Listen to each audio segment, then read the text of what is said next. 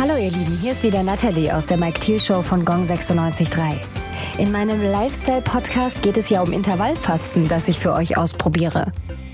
Das Essen von 4 Uhr in der Früh auf 9 zu verschieben, das klingt jetzt erstmal gar nicht so wild, ne? Ist es aber. Mein Magen knurrt nämlich schon, wenn ich aufwache und zwar richtig. Und ich muss sagen, so langsam nach den ersten paar Tagen fängt mich das an zu nerven. Okay, Experten sagen, da muss man durch. Das gibt sich mit der Zeit. Es ist nämlich die typische Macht der Gewohnheit. Warum frühstücken wir eigentlich kurz nach dem Aufwachen? Warum rennen wir in der Mittagspause in die Kantine oder zum Restaurant und wieso knabbern wir Chips oder Kekse abends vor dem Fernsehen? Wir essen nicht nur, weil wir wirklich hungrig sind, sondern auch aus Gewohnheit. Weil die Uhr zwölf schlägt, wir schon als Kind das Haus nicht ohne Frühstück verlassen durften oder weil sich gerade eine Gelegenheit zum Essen bietet. Das Blöde, nirgendwo schleichen sich schlechte Gewohnheiten so schnell ein wie beim Essen. Essen ohne wirklichen Hunger ist allerdings eine große Belastung für unser System und stört die Stoffwechselprozesse in unserem Körper immens, sagen Wissenschaftler. Deshalb sollte man sich vor jedem Essen erstmal fragen, habe ich wirklich körperlichen Hunger oder folge ich eben nur der Macht der Gewohnheit? Intervallfasten greift genau da an. Durch das Verschieben der Mahlzeiten in einen bestimmten Zeitraum werden Gewohnheiten unterbrochen und nach so einer 16 Stunden Fastenphase ist man definitiv aus Hunger, das kann ich euch sagen.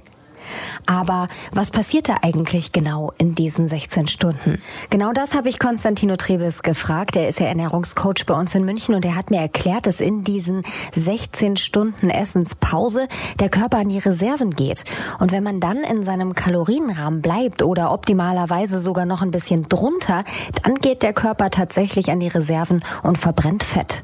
Also wenn wir in unserem Kalorienrahmen bleiben, vielleicht noch ein bisschen drunter sogar, weil wir ja weniger Zeit zum Essen haben, dann geht der Körper an die Reserven. Das klingt ja schon mal gut. Der Kalorienbedarf liegt übrigens bei Mädels zwischen 1800 und 2000 Kalorien, bei Jungs zwischen 2100 und 2500 Kalorien.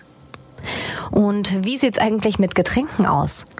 Also während der Fastenphase sollte man nur kalorienfreie Getränke trinken, wie Wasser, ungesüßte Tees oder auch maßvoll schwarzen Kaffee. Ja, der Kaffee muss tatsächlich schwarz sein. Meine geliebte Latte Macchiato in der Früh geht gerade nicht, weil die Milch dafür sorgt, dass der Körper die Latte wertet wie so eine kleine Mahlzeit. Und das soll ja nicht sein.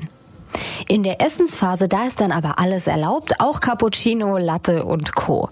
Also noch muss ich sagen, fehlt mir meine Latte Macchiato in der Früh sehr und auch mein Frühstück vor der Show. Aber vielleicht gewöhne ich mich ja tatsächlich bald daran. Was ich aber festgestellt habe, dass ich mich jetzt viel mehr aufs Essen freue als davor und irgendwie schmeckt es auch anders. Warum das tatsächlich so ist, das erfahrt ihr dann in der nächsten Folge. Gong 96.3. Wissen wie mit Natalie. Der Lifestyle-Podcast mit Natalie aus der Mike Thiel Show.